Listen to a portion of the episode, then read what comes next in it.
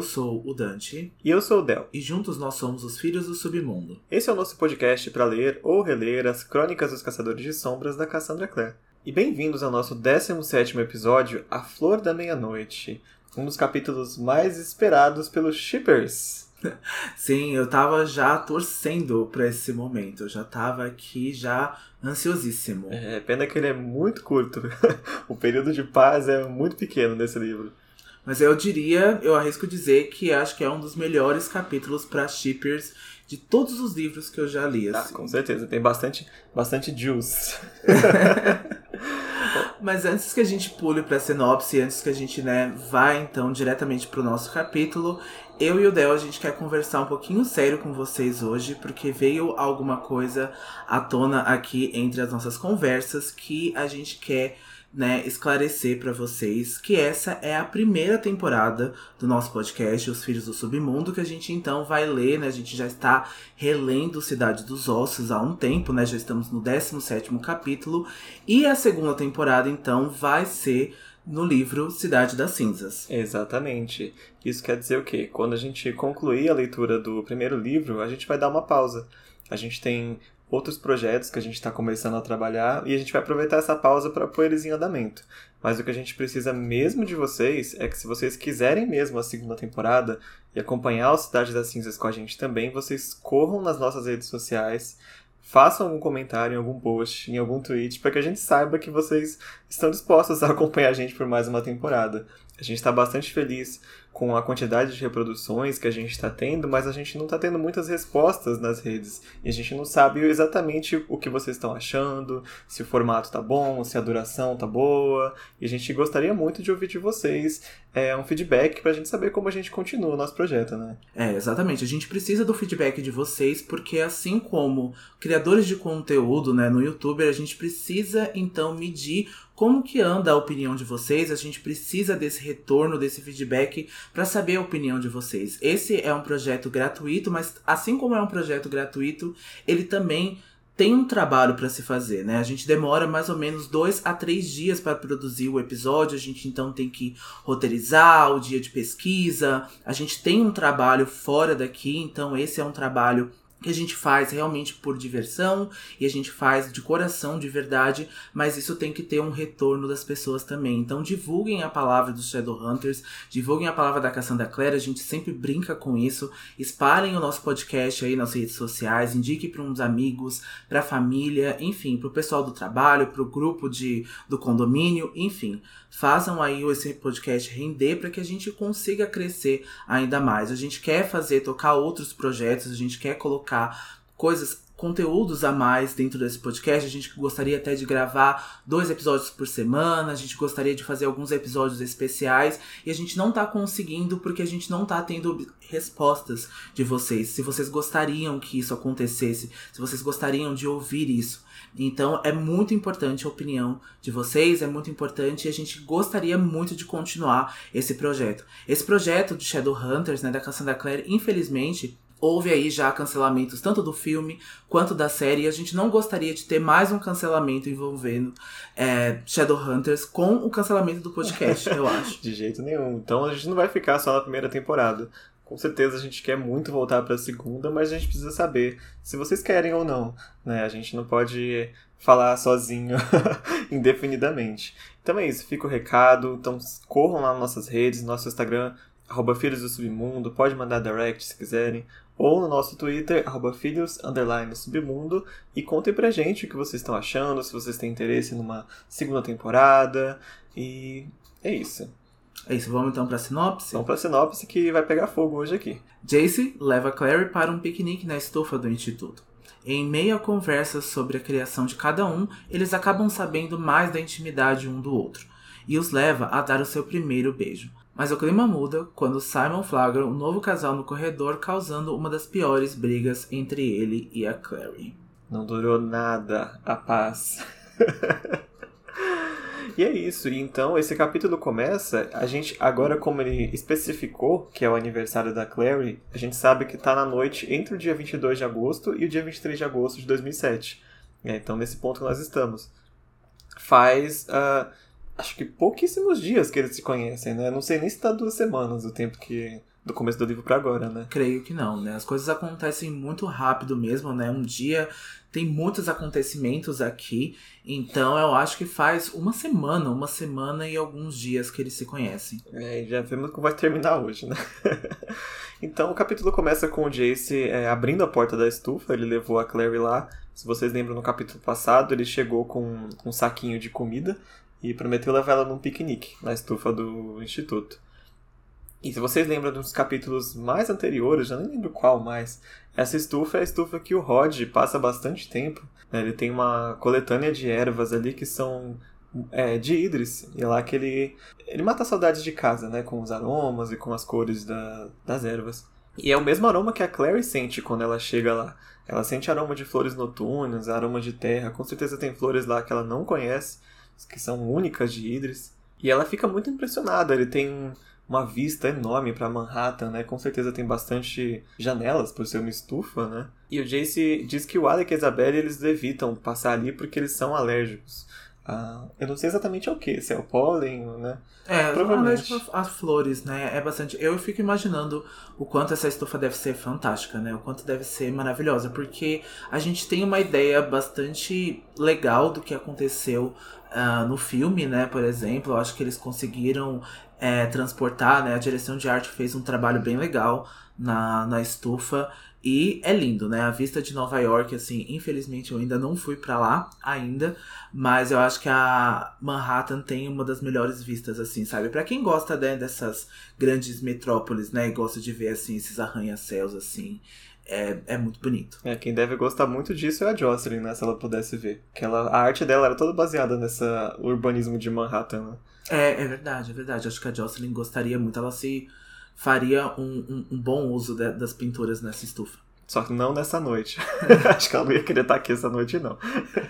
E a Clary, né, pede para que ele identifique uma planta, mas ele diz que não presta muita atenção nas aulas de biologia, né? Como a gente já também vem falando nos capítulos anteriores, né? Os Shadowhunters, eles têm aí uma educação bastante diferenciada, né? É, sobre plantas e sobre demônios, então o Jace não presta muita atenção nas aulas, né, de ebologia, vamos assim se dizer. E até a Clary pergunta, né, o fato do Jace não prestar atenção nas aulas é porque se ele gosta realmente de matar, a Claire fica insistindo nessa pergunta, assim, ela fica bastante impressionada, né, do Jace não se interessar por nenhuma outra coisa que não seja a batalha. E o Jace, né, não tenta negar nada disso, ele fala realmente que ele liga mais para as aulas de demônios e para lutas mesmo, para combate, e que além disso ele faz um sanduíche de queijo maravilhoso, né? Ele é muito bom em batalha e fazer sanduíche de queijo. E o Jace, né, até tira, né, as comidas ali que ele trouxe ali no saco de papel, né, que o Del falou que ele foi lá no quarto da Clary com essa comida. É, e aí ele tira também uma faca do bolso, e essa faca vai ser bastante importante daqui a alguns minutos. Mas ele pega essa faca, ele fatia uma maçã, oferece um pedacinho para ela. Ele fala assim: ah, não é um bolo de aniversário, mas é melhor que nada, né? E a Clary fala que ela já não estava esperando nada mesmo, né? Hoje quem. Bolo vegano? bolo de maçã, só que é só com a maçã. Ela... Claire frutífera. Frutífera. Ela fala que não esperava nada, né? Ela já tava ali no instituto mesmo, ninguém supostamente tinha lembrado do aniversário. Eu não sei como que o Rod estava do aniversário dela, porque ele avisou pro Jace, né? Foi, foi ele que avisou pro Jace do aniversário dela. Deve ter olhado no RG, talvez. e ele diz que. O Jace fala para ela que não, não se deve não ter nada no aniversário. E ele começa a contar do que o pai dele fazia quando ele era mais jovem. E ele fala que o pai dele prometia para ele que ele podia fazer o que ele quisesse no aniversário dele. Então ele sempre atendia algum desejo, por mais absurdo que fosse, do, do menino Jace.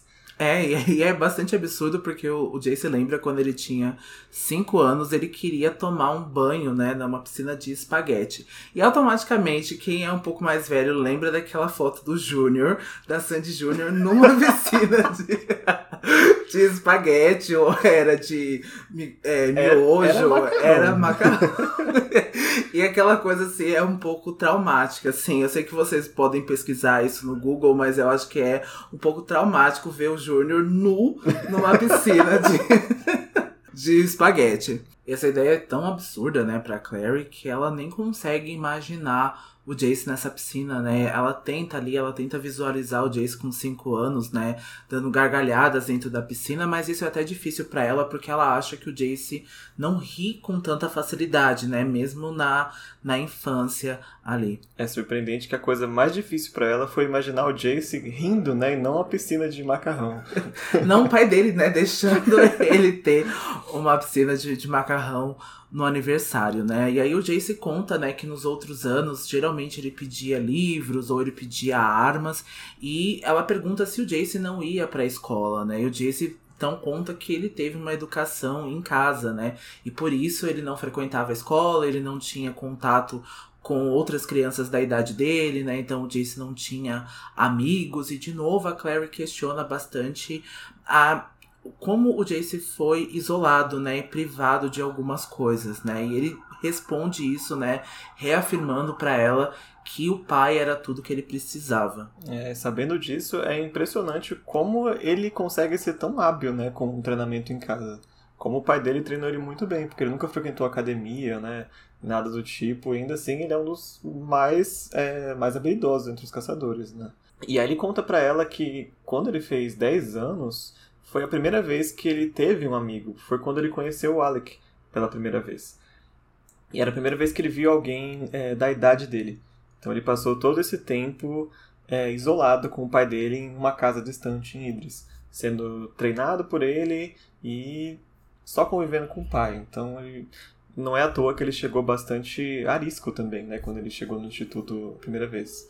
É, e é até difícil de imaginar, porque geralmente os caçadores de sombras, né, as famílias ali, elas são quase que famílias fundadoras ali, né? Então tem bastante amizade entre eles, né? Então fazem parte de um conselho, então a gente vê que o Michael era bastante recluso, né? Então não recebia bastante visitas, então naquela época, por exemplo, já tinha a Marise, né, com o Alec, né, que não podia visitar Idris, mas eu acho que esse acesso não era tão negado. Acho que isso veio por conta do Michael mesmo. E a gente se pergunta por que, que o Michael privou tanto o Jace de uma vida social, né? Privou ele da escola, privou ele da, de amizades e, e, tudo, e tudo mais. É, e para mim é um pouco inexplicável. A gente vai discutir isso mais pra frente, quando a gente chegar no passado do Michael Wayland.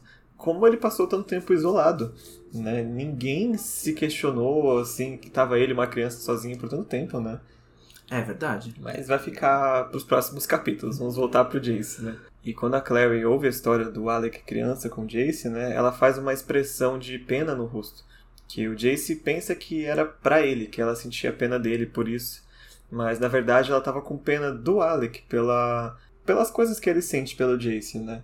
E por tudo que ela na noite anterior, a gente sabe, quem ouviu o capítulo passado, que ela viu um pouco mais de como o Alex se sente e de alguma forma ela conseguiu sentir pena dele ainda depois de tomar uma, um empurrão na parede, né? É, então, eu acho que foi bastante indefensável, né, essa coisa, eu não consigo justificar tanto o ato do, do Alec no capítulo passado, mas eu acho que a gente consegue imaginar que o Alec também teve uma criação diferente. E aí o único amigo também dele foi o Jace, né? É o Jace, então do qual é para a batalha dele. Então os laços estão bastante aí dificultosos pro, pro Alec imaginar, né? E conseguir colocar cada coisa no lugar. É, como se a gente lembrar que o Alec também é uma criança exilada, né? Agora pela lei, ele também ficou bastante afastado dos outros caçadores. Apesar que eu acho, ele frequentou a academia? Não, não, não, Ele, ele, foi instruído pelo Rod, né? Ele foi instruído pelo Rod, tanto ele quanto a Isabelle, né? Ah, também o Rod é um ótimo instrutor, né? E eu acho que a academia foi fechada, né? Depois que o Valentim, depois é da verdade. ascensão do Valentim. Eu tô tão acostumado, mas é verdade, não temos academia nessa época. Muito bem lembrado. E quando o Jace vê que ela tá sentindo pena dele, ele fala para não sentir, porque o pai dele criou ele bem, deu todo o treinamento que ele precisava e levou ele para conhecer o mundo. Levou ele para vários países e estudar várias coisas em outros lugares. E depois que o pai dele morreu, ele disse que nunca mais viajou para nenhum lugar, ele nunca mais saiu de Nova York.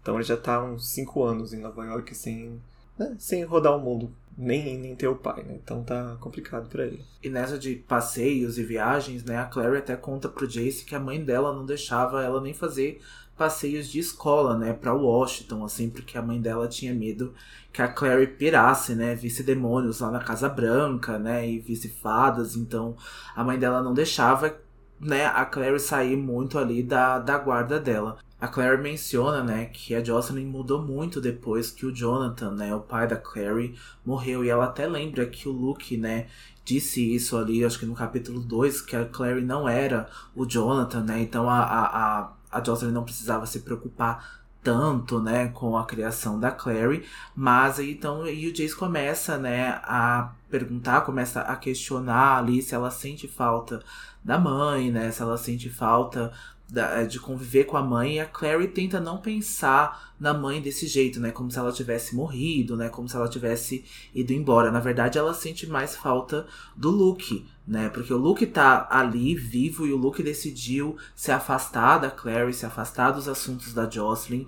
E até o Jace comenta que ele acha que o comportamento do Luke não tá bastante estranho, né? Não tá muito ideal ali pelo que ele viu do Luke, né, até agora. É, a Clary tá bastante chateada e ela já não acha que não, que ele só tá sendo covarde mesmo por não, não se posicionar contra o Valentim. Então não há nada estranho em sair correndo de medo com o rabo entre as pernas, que é o que ela acha que o Luke fez. É bastante triste, né? Mas ao mesmo tempo é, a gente vê ela tentando justamente não pensar na mãe como morta, né? Tipo, não sinto falta dela porque ela tá aqui ainda, ela tá viva e vou tentar encontrar ela. Uhum. E nessa e a gente vê até agora um pouco de vulnerabilidade no Jace quando ele diz que é sorte da Clary não sentir falta, né, da mãe, porque ele sente falta do pai, né, o tempo todo. E isso o Jace não diz de uma forma grosseira, ele não diz de uma forma irônica. Na verdade, ele tá bem vulnerável e a Clary percebe que esse, que esse comentário é pelo fato dele sentir muita falta do Michael, né? Tanta falta que ele preferiria não sentir. É, eu não ter, não lembrar até do pai, acho que é até do pai que ela fala que ela não lembra do pai dela porque ela era muito pequena, e ele fala que bom que você não lembra, né? Você não tem lembranças para sentir falta. E nisso toca um sino, que é o sino da meia-noite, e é o momento que o Jace se levanta e puxa a Clary para ela ver um observar uma coisa ali na estufa, né? E a gente vai ver justamente o que dá nome a esse capítulo, que é a flor da meia-noite. Quando toca esse sino, a flor ela meio que desabrocha, meio não, ela desabrocha é, na frente da vista das pessoas. A Claire até descreve como. Parece aqueles vídeos que tá em tempo acelerado, sabe? Das flores brotando. Ela abre e ela fica aberta um tempinho e depois ela fecha. Então é só nesse momento que você consegue ver essa flor brotando. E é descrita uma imagem muito bonita das flores, né? Sim, é descrita e de novo a gente tem, eu vou fazer de novo uma menção ao filme Cidade dos Ossos, porque essa cena acontece ali também, né, com a trilha sonora do Demi Lovato, então já cria toda uma vibe. Toda uma vibe. Mas é, é, né, é mostrado desse jeitinho mesmo que, que aconteceu ali. E na série, como que é? Você lembra? Nossa, da série eu não lembro, porque na verdade daqui a pouco, quando a gente comentar sobre o primeiro beijo deles, né? Na verdade, eu acho que eu já vou adiantar. O primeiro beijo da Clary e do Jason na série não é na estufa. Ah, não? Não é na estufa. Não, não tem, pelo menos eu não lembro desse beijo ser na estufa. É ali e meio ali aos computadores, ali e meio ali na sala ali de AI ali, ali dos Shadowhunters, né? Porque é tudo muito moderno ali no, na série. E eles se beijam ali e acaba o capítulo. É bem anticlimático, assim, sabe? Ah, eu preciso ver, eu, eu não vi ainda essa é. parte. Mas né, né, nessa, neste clima aqui que tá no livro, o Jace deseja feliz aniversário para ela. A Claire tá fazendo 16 anos hoje. Ah, os doces 16, né? e o Jace até tem algo ali pra, pra Clary, né? Ele entrega uma pedra cinza pra ela, né? Tá bastante gasta já. E ela pergunta se é algum tipo de joia. e é calma, né? Porque acho que não é o momento para se entregar uma joia, não. né? Agora. E o Jace diz então, né, que é uma pedra. Não sei se o Jace diz ou ela reconhece que é a pedra de luz, né? Que os Shadowhunters usam então para iluminar ali o, o, caminho, né? Sempre quando um Shadowhunter tem ali a idade para receber as primeiras runas, né? Sempre para receber as coisas, eles também recebem as pedras de Adama também, né? Então essas são é o material, né, que é feito é, então as armas, né, dos caçadores de sombras e também é feito a pedra. E ele dá essa pedra de presente para Clary. É bastante útil, eles estão sempre utilizando de lanterninha aqui. e ele fala que esse é um presente melhor do que um banho de espaguete. Mas ele fala que ele vai matar ela se ela contar para alguém essa história do banho de espaguete. É a segunda vez que ela é ameaçada de morte, né? Só nesse dia. Vê que a primeira vez foi muito mais séria, né? Agora ele tá de fato Ué, brincando. aquela lá foi pelo anjo, né? Então aquele- é. é. Aquele foi pesado. E a Clary confessa que quando ela, ela tinha 5 anos, ela queria entrar na secadora de roupas ligada. Mas, obviamente, a Jocelyn não deixou. Que bom, né? Que bom que ela não deixou. Jocelyn é uma boa mãe. O Jace destaca que isso seria fatal, diferente do banho de macarrão. A menos que o macarrão fosse feito pela Isabelle. Olha, gente, coitada do- dos doces culinários da Isabelle, assim, viu? Ela não gosta de ser humilhada, não, viu? Ela não gosta de se sentir feita de piada nesse momento. Eu queria saber qual que seria a reação dela se ela tivesse ouvido isso. pois é. E a Clary nota, né, que as flores da meia-noite, né, que então desabrocharam naquele momento, já estão começando a perder as pétalas, né? Então elas já estão começando a se fechar, né? Então só no dia seguinte, na meia-noite, que essas flores irão se abrir de novo. E a Clary conta, né, continua contando as experiências dela de aniversário. Ela conta que com 12 anos ela queria fazer uma tatuagem, mas o que a Jocelyn não deixou também. E o Jace comenta, né, que os caçadores de sombras normalmente recebem as primeiras marcas nos 12 anos de idade. Então provavelmente era o sangue angelical da Clary pedindo por uma tatuagem, né? Então talvez a Jocelyn já tenha até percebido isso e não tenha deixado justamente por essa coisa. E a Clary conta que ela queria desenhar o Donatello, né, das tartarugas ninja no ombro. É, e é justamente, acho que bate muito com o tempo que o feitiço do Magnus vai perdendo efeito, né? 12 seria um dos anos que ela teve que repor. Então pode ser que ela começou a sentir aquela fome, né, de, de uma marca. E ela conta que, na verdade, ela queria cobrir uma cicatriz de catapora que ela tem no ombro. Ela mostra pro Jace uma marquinha que parece uma estrela no ombro dela. Só que o Jace ele desvia o olhar, ele fica meio embaraçado ali. E a Clary fica sem graça também, porque ela achou que, nossa, que estúpida ficar mostrando cicatriz pra ele nesse momento, né? Mas não foi exatamente esse o motivo dele desviar o olhar. E assim, meio que do nada, a gente tá- tava lendo aqui e não consegue entender. Do nada ela pergunta pro Jace se ele e a Isabelle namoravam. A gente deixa esse assunto, Jace e Isabelle não namoram. Esqueçam estranho. isso, né? Eles ficam insistindo, né, nisso já há, há um tempo. Se eu não me engano, já é a terceira ou quarta vez que eles insistem nesse assunto, Ah, né? que espécie de livro é esse que os irmãos namoram? Não sei que papo é esse. e o Jace Incesto, né? Nesse, no Cidade dos Ossos, nessa série nu- nunca, nunca teve, nunca existiu. Né? esquisito, né? E o Jace também pergunta muito confuso: o que, que tem Isabelle? E a Claire fala que é o Simon que tava perguntando. Ainda solta a fofoca. Que o Simon queria saber. E o Jace fala que ele devia então perguntar pra Isabelle, já que ela tá tão interessada em saber. Bom, Jace não quer responder no começo ali, mas ele, enfim, de novo enfatiza isso, né? Acho que pra acalmar todo mundo que ele e a Isabelle não namoraram, que a Isabelle é como uma irmã pra ele, né? Então isso nunca aconteceria. E a Clary, né, é, diz então que acha que a Isabelle odeia ela. E o Jace nega isso, ele diz que não, que a Isabelle não odeia ela. E o fato da Isabelle se sentir se ser bastante grossa com a Clary em algumas vezes é porque a Isabelle se sente ameaçada pela Clary, né? A Isabelle durante muito tempo foi a única menina do instituto, né? Então ela tinha a atenção total do Alec e do Jace somente pra ela. E o fato da Isabelle, da Clary estar agora no instituto, a Isabelle se sente bastante confrontada, né? Ela se sente bastante intimidada. Então olha só, a Isabelle, né, que já tem bastante dessa pose, né? Já tem bastante um pouco dessa arrogância, também é uma adolescente como qualquer outra. Ela também tem esses sentimentos, ela também tem aversões e coisas que não são reais, que são coisa da cabeça dela, né? É, e o mais bizarro é que ela pensa justamente o que a Clary pensa também. A Clary olha pra ela e fala: Nossa, como ela é alta, como ela é bonita, como ela se veste. E a Isabelle gostaria de ser uma menina menor e mais delicada, né? E não andar tanto com os meninos. Então, tipo, elas não, não conseguem ser felizes com o que são. Isso é ser muito um adolescente, né? Sim, a Isabelle tem, pelo o, Del falou, que a Isabelle é muito alta, né? E esguia, ela tem 1,75. Então, para as mulheres, assim, essa é uma estatura bastante alta, né? Ainda então, mais com 16 anos, né? Sim, sim. Então, então é, a, a Clary tem 1,50, então ela é toda baixinha, toda delicadinha.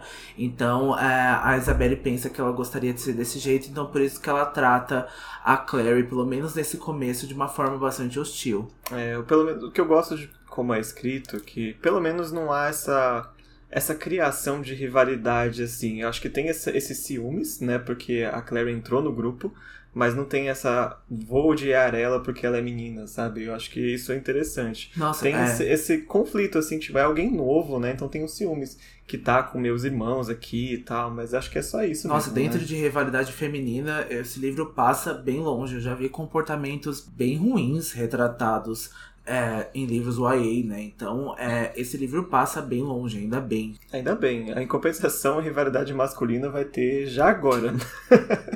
Mas é inevitável. Quando é história de romance, tem que ter rivalidade em algum lugar. Senão não, não tem triângulo, não tem quadrado amoroso que sobreviva sem rivalidade, né? E quando a o Jace conta pra Clary exatamente isso que a gente falou sobre a Isabelle, né? Que ela gostaria de ser mais como a Clary é. A Clary não ouviu, entrou por ouvido só pelo outro. Porque ela só, só está pensando em como o Jace chamou ela de linda. É, na verdade, eu nem sei se a gente comentou, né? A Clary fala que a Isabelle é linda. E o Jace fala que você também é. E a Clary fica. Não! ela fica muito abalada. Porque só a mãe dela tinha chamado ela de linda, né? E a mãe dela não conta, segundo as palavras dela. E nisso o Jace fala que é hora de descer. Porque ele percebe que a Clary tá ficando meio desconfortável, tá ficando meio abalada ali, tá aquele, né? Aquela, aquela, aquela expressão, aquela tremedeira. então ele fala que é hora de descer. A, a Cassandra descreve que a lua tá iluminando a estufa nesse momento, então criando um clima aqui. E aí vem o momento da faca, né? Porque o Jace deixou a faca no chão. E a Clary, ela vai, ah, vou, não vou pisar em cima da faca. Quando ela dá esse passinho para desviar da faca, eu não sei que movimento que acontece, só que é um giro que acaba com a Clary nos braços do Jace. A Clary dá, a Clary dá uma desequilibrada ali, eu não sei como também.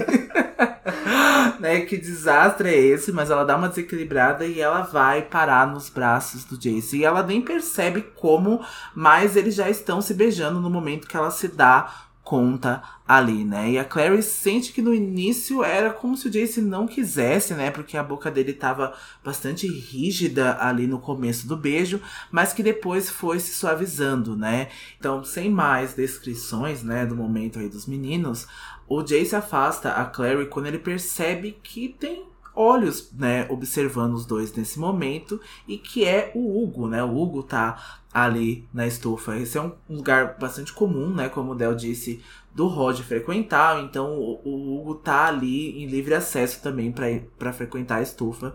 E então eles, né, o Jace de novo, né, ressalta que eles têm que descer agora. É, quem não lembra, faz tempo que ele não aparece, mas o Hugo é o corvo do Rod. E como um bom romance adolescente, depois desse beijo eles já vão andando de mãos dadas pelo instituto, aquela coisa, e vão ser os últimos 10 minutos de paz que eles vão ter em muito tempo. Ele, a, o Jace conduz ela de volta, né, até o quarto dela. Ela agradece o piquenique, aí ele, ela pergunta, ah, você tá cansada? Você vai dormir? Ela pergunta pro Jace, você não tá cansado? E o que, que ele responde mesmo? Ele diz que ele nunca esteve tão acordado na vida. Ah! Então, e ele dá outro beijo nela, de despedida. Só que neste momento, o Simon, que estava dormindo no quarto, abriu a porta e botou a cara para fora do corredor. Agora, gente, acabou. acabou a paz. agora vem o drama. Prepare a pipoca, prepare o refrigerante, porque vem drama aí. Nossa, vem a baixaria. Vamos lá. Aqui o Simon tá sem óculos, mas ele então é narrado que ele tá enxergando como nunca na vida, né? Ele tá enxergando essas coisas ali na frente dele muito bem. E aí ele tá perguntando que diabos é aquilo, o que que tá acontecendo. E a Clary até, né, tem uma ideia de que deveria ter levado o Jace pro próprio quarto dele, né? Se ela lembrasse que o Simon estava no quarto dela. Ou seja, ela esqueceu o Simon de novo. de novo, ela apagou a existência do Simon da, assim, da, do mundo dela. Ah, é, mas vamos dar um desconto pra ela, que hoje foi o primeiro beijo dela. Não era de pensar em outro cara, né? Era hora de pensar no melhor amigo, gente. Você tava ali, né, com o seu crush, com aquele boyzinho ali que te irrita, mas que é super bonito e tal. Era a hora da Clary, era. era o momento dela, menina mulher. Então era o momento que ela deveria ter para ela. É, só que, né, agora ela conduziu o Jace pro quarto que tinha um cara dentro. Então ela que se vira agora para resolver essa situação. A Claire até meio se desculpa, assim, pede desculpa pro Simon, não sabe nem pelo que que ela tá pedindo desculpa. e ela olha pro Jace e o Jace tá ali, mantendo a pose. Né? Ele tá ali sério, ele só brinca assim que seria bom avisar, né, que tivesse um homem na cama dela pra evitar a situação assim. E o Simon pergunta: Você convidou ele pra sua cama? E, e o Jace fala: Não, porque não ia caber os três, né, amigo? Agora, conhecendo o Jace como a gente conhece, a gente sabe que isso tudo é só pose. Né? É a forma dele de demonstrar que ele tá chateado. É, o Jace voltou, então, a agir como ele tá sempre agindo. E a gente sabe, né, como o Del disse, que o Jace tá ali disfarçando. E na verdade a gente tem uma indicação agora super legal para vocês. Que em 2012 a, a Cassandra postou no Tumblr dela um extra dessa cena, onde é contada pelo ponto de vista do Jace, tá? Então tá traduzido lá no site do Idris BR, então dê aí uh, mais uma moral, né, para o Idris, que traduz todos esses conteúdos adicionais que a Cassandra Clare posta. E ela postou isso no ano de 2012, depois que a Clary ganhou uma competição ali feita por fãs de melhor heroína YA. Eu achei bem legal essa informação, né, porque a gente tem bastante heroínas e a Clary vencendo ali uma competição, mesmo que seja de fãs, assim, dá um orgulho, assim. Ah, com então, certeza. tem o ponto de vista do Jace contando e a gente sabe o quanto o Jace se importa com a Clary, o quanto ele não demonstra, o quanto de fato ele detesta o Simon. O Simon tá sempre perto da Clary e a forma como ela é bonita e como o Jace então nunca disse isso para outras meninas, o como da outra forma era tudo muito intencional e com a Clary é tudo muito genuíno. Então eu gosto muito de ver o quanto o Jace é não sabe como agir com a Clary, né, nesse ponto. Então ele não entende essas coisas. Então eu gosto bastante de ver a vulnerabilidade dele com ela, assim, em vários momentos. É, e é super legal. É algo que a Cassandra costuma fazer com muita frequência.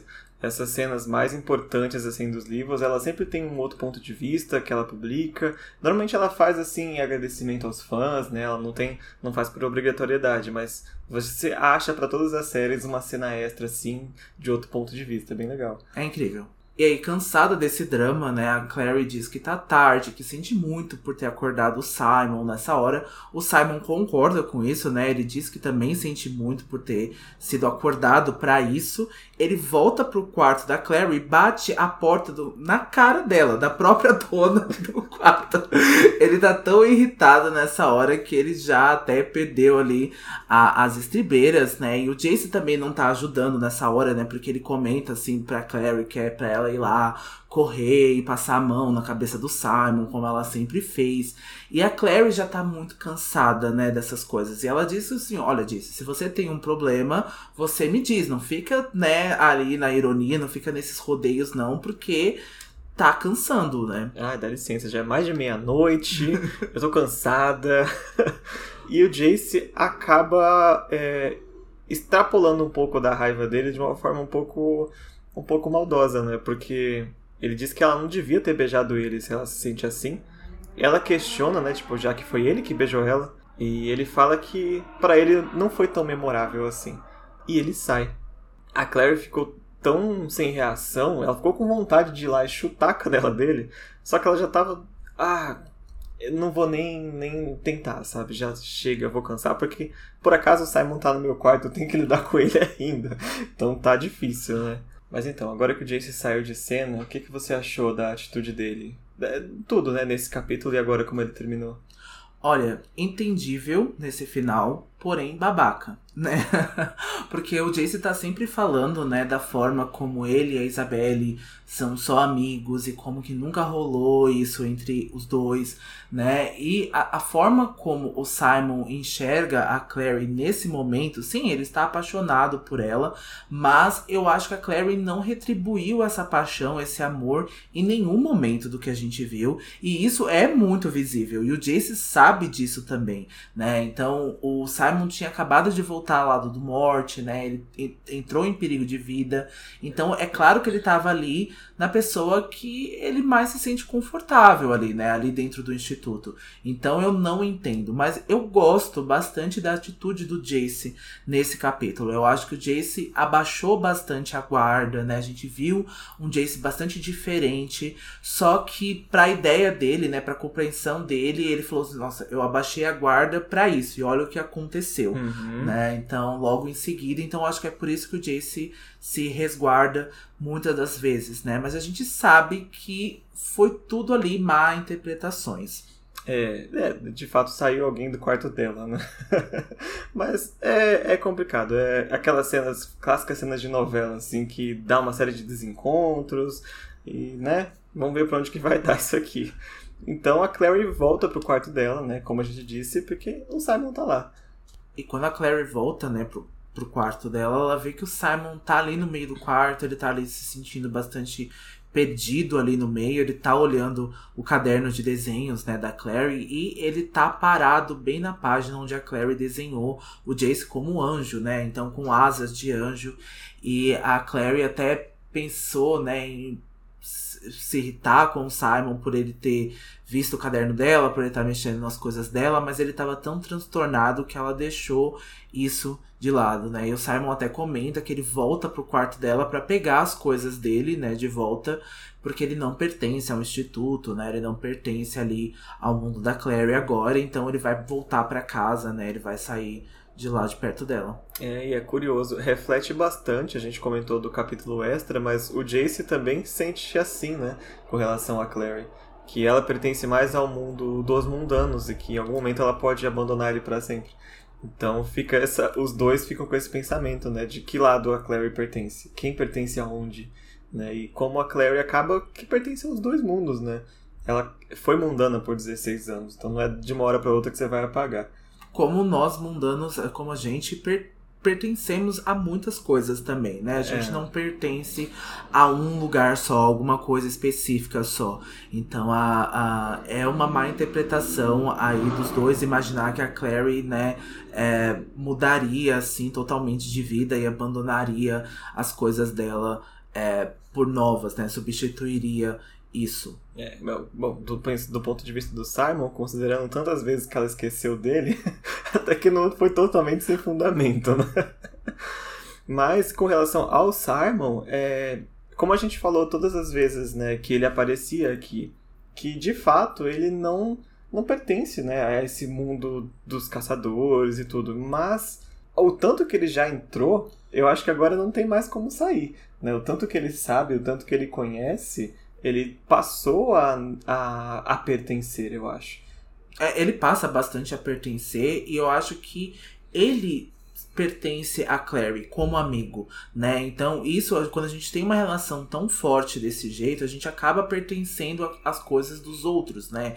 Então, se você é, namora, ou se você tem uma amizade, você vai fazer uns rolê meio estranho, porque o seu amigo quer fazer esse rolê, mas você acaba fazendo, né? Então, isso acaba fazendo parte, né, da amizade, isso acaba fazendo parte do relacionamento. Então, eu acho que não tem como o Simon esquecer essas coisas, o que ele vivenciou lá no instituto, né? Porque querendo ou não, ele fez uma certa amizade com a Isabelle, ele fez parte ali, né? Ele mudou um pouco a perspectiva daquelas pessoas, né? Então a gente vai ver que o Simon tá bastante chateado nesse momento, mas que ele vai voltar, né, é, a estar tá integrado nesse grupo ali depois, né? O Simon tem ali papéis muito importantes, inclusive nesse livro, né? Mas é porque ele precisa do momento dele agora também. É, também teve o coração partido nesse capítulo, né? A Clary até conta que ah, o beijo foi uma coisa que só aconteceu e ela sabe que o Simon não gosta do Jace. E o Simon faz questão de enfatizar que ele odeia o Jace, ele não só não gosta. E é a segunda vez, né, nesses capítulos que a gente vê o ciúme se transformar num, um ódio, né? Uma coisa grande. O Alec também sentia isso pela Clary, né? Eles têm é, os sentimentos desses personagens nessa, nessa, nessa parte do livro aqui é muito intensa, né? Tanto o amor quanto o ódio é, cresce muito rápido. A Clary tenta lembrar o Simon que o Jace tinha acabado de salvar a vida dele, Mas ele não tá nem aí pra isso agora, não importa. E ele fala uma coisa assim, eu achei bem chata, que ele achou que a Claire era melhor do que isso. E aí a Claire também achou super chato, porque ela falou que ele tá se fazendo de superior agora. Já que o Simon, né, há poucos capítulos atrás, estava pensando em convidar alguém para formatura, a menininha lá da tanga, a Sheila Barbarino, né, tipo, a menininha com o melhor corpo, e ela nunca deu palpite nas namoradinhas do Simon, então não sei o que ele quer agora dar lição de moral dos namorados da Clary. O Simon diz que isso tudo é diferente e a Clary discorda né, disso. E ele diz que as garotas era só um, pa um passatempo, uma forma de praticar até. E nesse ponto, essa frase já tá toda construída errada, né? Um passatempo, um passatempo com as garotas até você achar, né, a sua prometida, até você achar o seu xodó é muito ruim, é muito estranho, é. né? Isso a gente sabe que a gente não pode cobrar é, maturidade emocional das pessoas, né? Quando você tem 16 anos, não dá, mas não é legal não ter, as, não ter essa responsabilidade com as pessoas, né? Não é nada bom assim do Simon. É, eu, eu, gosto muito do personagem do Simon, mas neste quesito a gente vai ver nos livros seguintes que assim, a responsabilidade emocional dele com as pessoas é bem porca, né? É bem porca. O Simon ele tem vários problemas é, de responsabilidade emocional. Eu espero que no futuro, né, agora a gente consiga ver um Simon diferente, mas a gente vai reclamar disso do Simon no futuro, podem se preparar. É, e é estranho que é justamente isso que ele tá cobrando agora da Clary, né? Responsabilidade com o sentimento dele. Uhum. É muito bizarro. É, e a Clary tá até insinuando, né, que as outras garotas eram passatempo até a Isabelle aparecer. E que agora o Simon quer bancar ali, né, o sabichão ali, passar sermão pra Clary, porque era ele que tava fazendo o papel de idiota até momentos atrás pra Isabelle, né? E a, o Simon, então, retruca isso e diz que quem é idiota nessa história é a Clary, né, por não consegue enxergar nada. E ele deixa bem claro, né, que ele tava fazendo isso para deixar a Clary com ciúmes. Ou seja, ele estava com a Isabelle para deixar a Clary com ciúmes de novo, usando alguém como passatempo, né? É, isso é bem, bem, bem babaca, assim, sabe? Da, da, primeira vez que eu li, eu não achei, porque eu já tinha uma outra perspectiva, eu tinha, eu vinha de uma outra história, então eu não, não sabia que, os, que o Simon tinha sido tão babaca desse jeito, então eu normalizei isso. Mas agora, como eu enxergo e como eu vejo, e como eu gosto que os relacionamentos, né, não só os meus, mas como eu enxergo que é um relacionamento benéfico, eu acho que isso não é. É, não é um, não é um bom começo, se fosse essa a intenção, né? E a Clary, ainda depois disso, ela continua sem entender ciúmes, é, né? Em mim, pra quê? E o Simon confessa, ele tem que escrever praticamente no caderninho de desenho dela, que ele tá apaixonado por ela há 10 anos. Ou seja, desde os 6. é muito tempo, né, Simon? E é só agora, que também ele também, aparentemente ele é bem cego, né? Só agora ele percebeu que essa recíproca não é verdadeira. E a Clary ficou sem palavras. O Simon começa a ir embora, ele vai, né, batendo o pé até a porta. E quando ele se vira, ele termina a conversa que eles começaram no capítulo passado. Porque ele diz que a última coisa que a mãe dele tinha dito para ele sobre a Clary é que um dia ela ia partir o coração dele tenso. a gente disse, né, e até a Clary, né, percebe que essa é uma das piores brigas que ela teve com o Simon, né? E assim, e a briga que ela tinha com ele antes era para quem ia comer o último pedaço de pizza, ou quem ia jogar uh, o jogo na hora. Era brigas idiotas, eram brigas de amigos. E essa briga agora foi muito tensa, né? Foi muito pesada entre eles. Mas eu acho que precisava-se desse momento. Não justificando, né, a briga dos dois, mas eu acho que precisava colocar aí alguns pontos aí na relação dos dois, né? É, é o momento de deixar claro, né? Porque o Simon ele contava com muitas coisas, ele esperava que ela é, fosse recíproco as coisas só pelo fato do que ele sentia. Né? E a Clary não, não enxergava isso, mas assim, eu penso que não era obrigação dela enxergar nada. Né? Se você não fala, a pessoa não tem como adivinhar. Né? É justamente esse, essa questão. Mas é isso, eles brigaram bastante feio, como nunca tinham brigado antes. E vai ficar essa mancha aí na relação deles por um tempo, né, daqui pra frente. Sim, a gente vai, vai ver os acontecimentos seguintes, como que a dinâmica dos dois vai estar, né? E depois que o Simon vai embora, né, a Clary vai ali se reconfortar com o caderno de desenho dela, né? Ela vai então tentar desenhar alguma coisa, mas ela tá sem inspiração, ela não consegue pensar em nada, né, para desenhar, porque ela tá pensando que agora ela perdeu a terceira pessoa que ela amava, né? Então ela já perdeu a Jocelyn, o Luke e agora o Simon foi embora da vida dela, né? É, se pensar, esse dia de hoje foi um dia de cão, né? Porque ele começou lá quando eles estavam indo para a festa do Magnus, na noite anterior. E aí foi direto, o Hotel do Morte, e toda essa cena, e briga com o Alec, briga com o Jace, briga com o Simon, tá assim, outro dia de cão. Né? Sim. E com isso em mente, ela se lembra dos breves instantes assim que ela esteve com o Jace na estufa. Que foi um momento que ela esqueceu de todos esses problemas. Ela esqueceu inclusive da própria mãe por um segundo. E agora ela tá se sentindo um pouco culpada por ter se permitido se sentir feliz por um, por um período enquanto a mãe dela estava correndo perigo, enquanto as pessoas em volta dela estavam correndo perigo.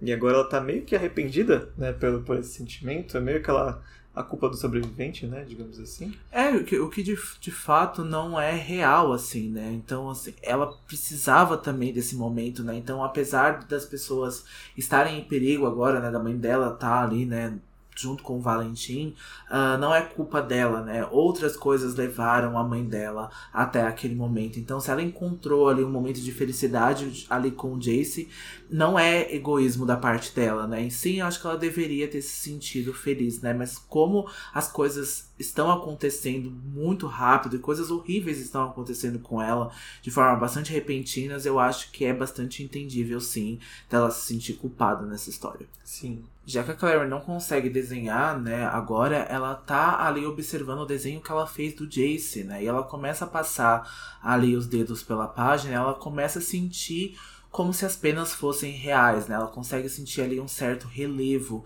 ali, né? Até a maciez das penas ela tá conseguindo sentir. E ela começa a notar alguns símbolos que foram desenhados na página junto com esse desenho e que eles estão brilhando como as runas do Jace, né? Como as runas do Jace brilham assim. E ela tá bastante, né, chocada nesse momento, né? O coração dela até dispara. É, e agora ela tem um momento de insight porque ela não ela não percebe quando ela faz essas marcas, né? Ela, ela vai desenhando ali no instinto uma coisa, então ela tem um, um clique assim na cabeça. Porque se ela fez esse símbolo e ele conseguiu dar vida às asas de anjo do desenho, ela pensa que o inverso também pode acontecer. Ou seja, você pode transformar um objeto em desenho. Então ela pega a xícara de café que estava ao lado dela ali na mesa e ela faz esse experimento. Ela desenha a xícara e depois ela coloca a xícara original em cima do desenho e termina de traçar. Só que a gente não vai saber o que acontece nesse, nesse desenho, porque o capítulo acaba bem aqui. E vamos ficar aqui com esse insight aguardando o próximo episódio. É, o que a Clary sentiu agora, né? O que ela teve com esse insight é muito importante, né? É a coisa mais importante que a gente vê nesse livro né, até então. Então, assim, é, tem muito dali, então vai também dizer muito sobre quem a Clary é, né, e o que ela vai ter. Então, assim, eu gosto muito dessa cena, né, eu acho que eu gostaria muito de já ter um episódio já duplo para comentar isso logo em seguida, né, porque aguentar até a semana que vem vai ser difícil. Vai. E mesmo assim é surpreendente como ela conseguiu recuperar a mente num lugar assim calmo muito rápido, né? Porque ela tava ali totalmente abalada e foi só começar a desenhar que ela já voltou para o seu estado de, né, de foco. Ela, ela fica muito focada quando ela tá desenhando. Né? É, isso até o Simon disse, né, no episódio passado, no capítulo passado, ele diz que a Clary, né, só precisa dos lápis do, e dos cadernos dela, né, pra totalmente ser absorvida por aquele mundo, né? E esquecer até mesmo das outras pessoas e acho que até de si é, quando ela tá desenhando. É, e com esse desenho a gente termina o capítulo de hoje. Então vamos só pro nosso momento Grimório antes da gente se despedir. Na verdade, o meu momento Grimório vai então pra cena extra que a Cassandra escreveu lá no Tumblr e a gente já indicou que tá no site do Idris traduzido lá. Então, essa é a minha parte favorita desse capítulo, porque eu gostei muito de ter visto o ponto do Jace nessa cena. E é um momento em que a Clary tá contando pro Jace sobre a tatuagem dela, que eu gostei como ele fala sobre a Clary. E diz assim: A maioria dos caçadores de sombras obtém suas primeiras marcas aos 12 anos. Devia estar no seu sangue. Talvez. Embora duvide que a maioria dos caçadores de sombras faça uma tatuagem de Donatello dos Tartarugas Ninjas em seu ombro esquerdo, ela está sorrindo, daquele jeito que sorri quando as coisas são totalmente incompreensíveis para ele, como se estivesse se lembrando com ternura. Isso envia uma pontada de ciúmes através das veias dele, embora ele não tenha certeza do que está com ciúmes de Simon, que entende as referências dela a um mundo mundano do qual Jace jamais fará parte, o próprio mundo mundano ao qual ela poderia um dia retornar, deixando Jace e o seu universo de demônios e caçadores, cicatrizes e batalhas agradecidamente para trás? O meu momento grimório é a cena final do capítulo. Sem fôlego, ela passou as folhas procurando uma página nova, limpa, e apressadamente começou a desenhar a primeira coisa que veio à sua mente. Foi a xícara de café repousando na cabeceira ao lado da cama. Acessando as lembranças das aulas de desenho de natureza morta, ela desenhou nos mínimos detalhes. A aba borrada, a rachadura na alça. Quando terminou, a figura era tão precisa quanto ela podia fazer. Guiada por uma espécie de instinto que ela não conseguia entender muito bem, ela pegou a xícara e colocou sobre o papel. Depois, cuidadosamente, começou a desenhar os símbolos ao lado dela. E com isso a gente termina o nosso capítulo 17 dessa semana. E a gente vai relembrar vocês, mais uma vez, para seguirem a gente no Instagram, arroba Filhos do Submundo, e no Twitter, arroba Filhos Submundo, principalmente para responder a questão que a gente fez no começo desse capítulo. Não se esqueçam de dar esse feedback pra gente, de como vocês estão curtindo nosso programa, o que vocês estão achando, e se vocês têm interesse numa segunda temporada do Cidade das Cinzas. É isso. E não se esqueçam, todas, todas as histórias, histórias são verdadeiras. verdadeiras. Tchau. Até semana que vem.